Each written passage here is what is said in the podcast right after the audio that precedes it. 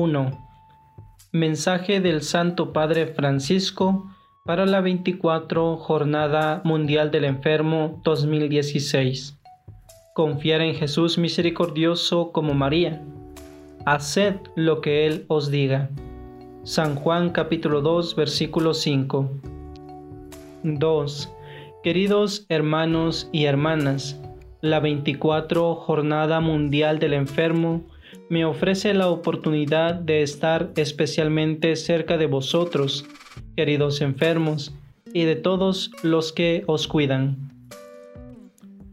3. Debido a que este año dicha jornada será celebrada solemnemente en Tierra Santa, propongo meditar la narración evangélica de las bodas de Caná. San Juan capítulo 2 versículos 1 al 11 donde Jesús realizó su primer milagro gracias a la mediación de su madre. El tema elegido, confiar en Jesús misericordioso como María. Haced lo que Él os diga. San Juan capítulo 2 versículo 5. Se inscribe muy bien en el marco del jubileo extraordinario de la misericordia, la celebración eucarística central de la jornada, el 11 de febrero de 2016 memoria litúrgica de Nuestra Señora de Lourdes, tendrá lugar precisamente en Nazaret, donde la palabra se hizo carne y puso su morada entre nosotros. San Juan capítulo 1 versículo 14. Jesús inició allí su misión salvífica, aplicando asimismo las palabras del profeta Isaías, como dice el evangelista Lucas. El Espíritu del Señor está sobre mí porque Él me ha ungido, me ha enviado a evangelizar a los pobres, a proclamar a los cautivos la libertad y a los ciegos la vista, a poner en libertad a los oprimidos, a proclamar el año de gracia del Señor. Lucas capítulo 4 versículos 18 al 19. 4.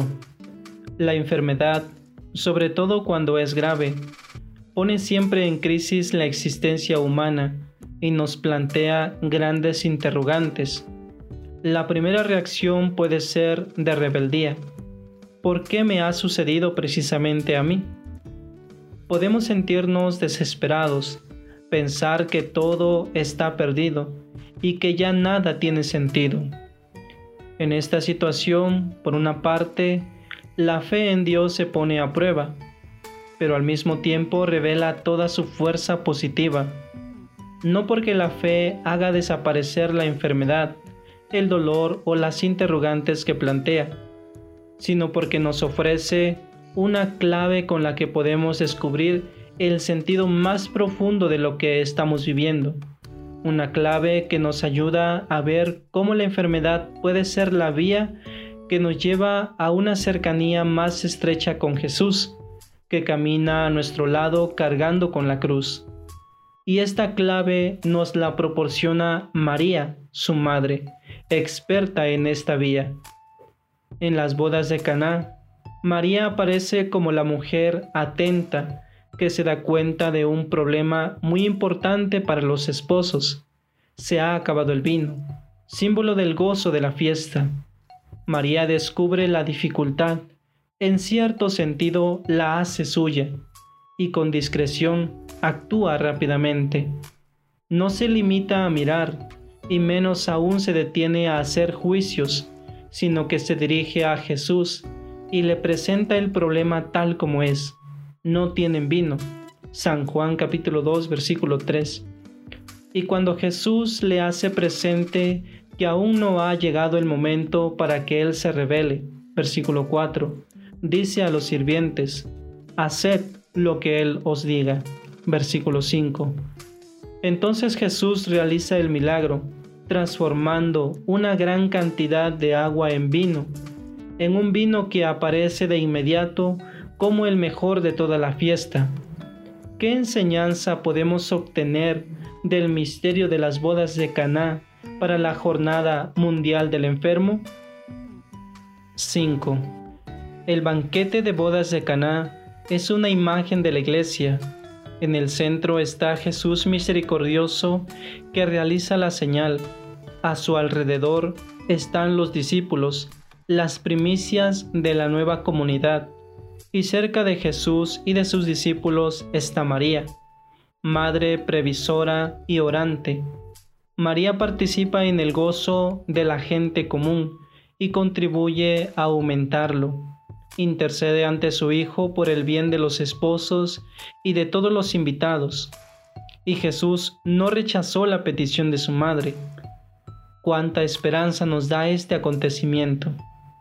Tenemos una madre con ojos vigilantes y compasivos como los de su Hijo, un corazón maternal lleno de misericordia como Él, con unas manos que quieren ayudar, como las manos de Jesús, que partían el pan para los hambrientos, que tocaban a los enfermos y los sanaba.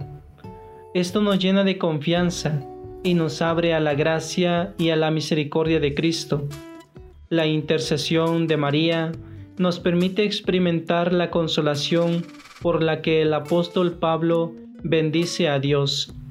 Bendito sea el Dios y Padre de nuestro Señor Jesucristo, Padre de las misericordias y Dios de todo consuelo, que nos consuela en cualquier tribulación nuestra hasta el punto de poder consolar nosotros a los demás en cualquier lucha, mediante el consuelo con que nosotros mismos somos consolados por Dios porque lo mismo que abundan en nosotros los sufrimientos de Cristo, abunda también nuestro consuelo gracias a Cristo. Segunda carta a los Corintios capítulo 1 versículos 3 al 5. María es la Madre Consoladora que consuela a sus hijos. 6. En Caná se perfilan los rasgos característicos de Jesús y de su misión él es aquel que socorre al que está en dificultad y pasa necesidad. En efecto, en su misterio mesiánico curará a muchos de sus enfermedades, dolencias y malos espíritus, dará la vista a los ciegos, hará caminar a los cojos, devolverá la salud y la dignidad a los leprosos, resucitará a los muertos y a los pobres anunciará la buena nueva. San Lucas capítulo 7 versículos 21 al 22. La petición de María durante el banquete nupcial, puesta por el Espíritu Santo en su corazón de madre, manifestó no solo el poder mesiánico de Jesús, sino también su misericordia. 7. En la solicitud de María se refleja la ternura de Dios, y esa misma ternura se hace presente también en la vida de muchas personas que se encuentran junto a los enfermos y saben comprender sus necesidades, aún las más ocultas, porque miran con ojos llenos de amor. Cuántas veces una madre a la cabeza de su hijo enfermo, o un hijo que se ocupa de su padre anciano, o un nieto que está cerca del abuelo o de la abuela, confían su súplica en las manos de la Virgen. Para nuestros seres queridos que sufren por la enfermedad, pedimos en primer lugar la salud. Jesús mismo manifestó la presencia del reino de Dios precisamente a través de las curaciones. Id a anunciar a Juan lo que estáis viendo y oyendo. Los ciegos ven y los cojos andan, los leprosos quedan limpios y los sordos oyen, los muertos resucitan. San Mateo capítulo 11 versículos 4 al 5. Pero el amor animado por la fe hace que pidamos para ellos algo más grande que la salud física. Pedimos la paz, la serenidad de la vida que parte del corazón y que es don de Dios, fruto del Espíritu Santo que el Padre no niega nunca a los que se lo piden con confianza. 8. En la escena de Caná, además de Jesús y su madre, están también los que son llamados sirvientes, que reciben de ella esta indicación. Haced lo que Él os diga. San Juan capítulo 2 versículo 5. Naturalmente el milagro tiene lugar por obra de Cristo sin embargo, Él quiere servirse de la ayuda humana para realizar el prodigio. habría podido hacer aparecer directamente el vino en las tinajas. Sin embargo, quiere contar con la colaboración humana y pide a los sirvientes que la llenen de agua. Cuánto valora y aprecia a Dios que seamos servidores de los demás. Esta es de las cosas que más nos asemeja a Jesús, el cual no ha venido a ser servido, sino a servir. San Marcos capítulo 10 versículo 45. Estos personajes anónimos del Evangelio nos enseñan mucho. No solo obedecen, sino que lo hacen generosamente. Llenaron las tinajas hasta el borde. San Juan capítulo 2 versículo 7. Se fían de la madre y con prontitud hacen bien lo que se les pide, sin lamentarse, sin hacer cálculos. 9. En esta jornada mundial del enfermo, podemos pedir a Jesús misericordioso por la intercesión de María, Madre suya y nuestra, que nos conceda esta disponibilidad para servir a los necesitados y concretamente a nuestros hermanos enfermos. A veces este servicio puede resultar duro, pesado, pero estamos seguros de que el Señor no dejará de transformar nuestro esfuerzo humano en algo divino. También nosotros podemos ser manos, brazos, corazones que ayudan a Dios a realizar sus prodigios con frecuencia escondidos.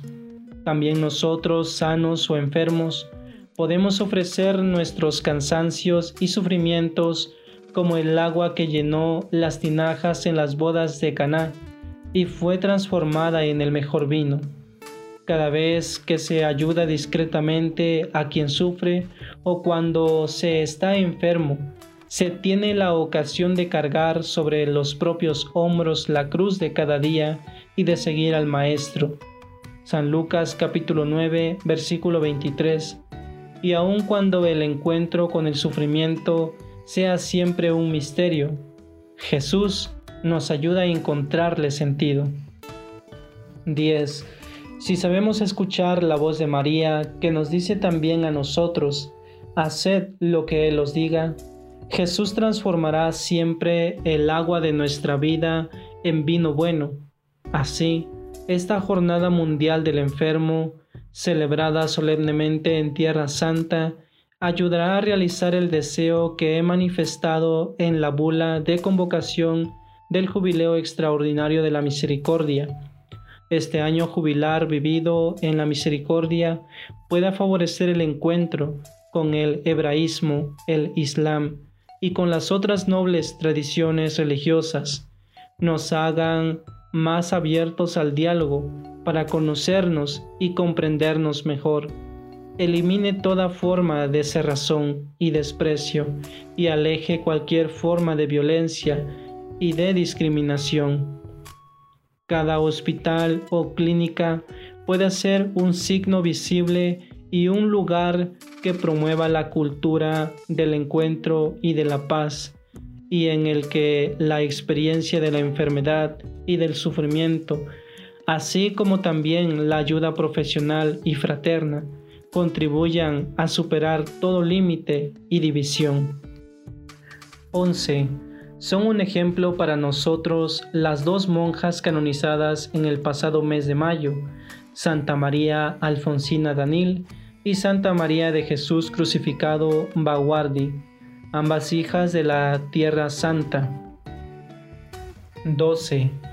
La primera fue testigo de mansedumbre y de unidad, ofreciendo un claro testimonio de la importancia que tiene el que seamos unos responsables de los otros. Importante es que seamos responsables unos de otros, de que vivamos al servicio de los demás. La segunda, mujer humilde e iletrada, fue dócil al Espíritu Santo y se convirtió en instrumento de encuentro con el mundo musulmán.